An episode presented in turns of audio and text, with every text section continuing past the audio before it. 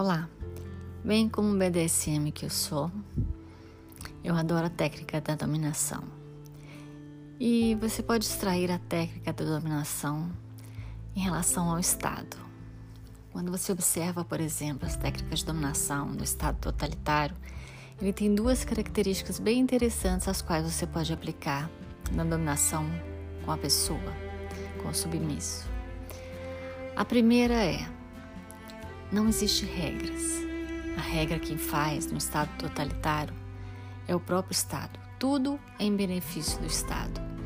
Quando você não tem uma lei maior que protege a pessoa, o sujeito, é, mas essa lei é simplesmente a vontade do Estado, ela se torna a vontade do Estado, você meio que desorienta a pessoa, porque ela nunca sabe é, a quem recorrer, o inimigo ele está solto.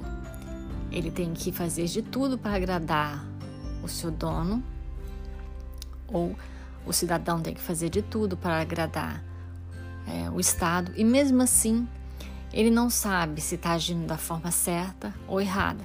Então desestrutura o psicológico da pessoa é, quando você não tem uma regra a ser seguida. Por exemplo, no Estado democrático de direito, há um dissenso, mas é, o que torna as coisas viáveis e faz com que elas funcionem é que acima desse dissenso existe uma lei que rege as normas e as condutas. Então você tem a quem recorrer, você tem uma segurança jurídica.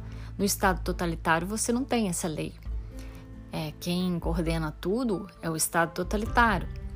Então, é, ora ele determina que determinada conduta é, é viável, ora determina que não. Isso desestrutura totalmente a pessoa. E você pode aplicar isso também nas regras de submissão. Você não dita é, normas claras. A, a norma principal é obedecer o dono.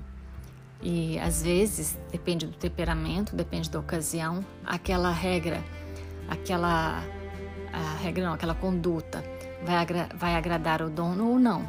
Então isso desestabiliza o submisso, porque ele sempre vai ficar à mercê do dono e não vai ter uma segurança se está agindo certo ou errado. Então ele vai fazer de tudo para agradar o dono.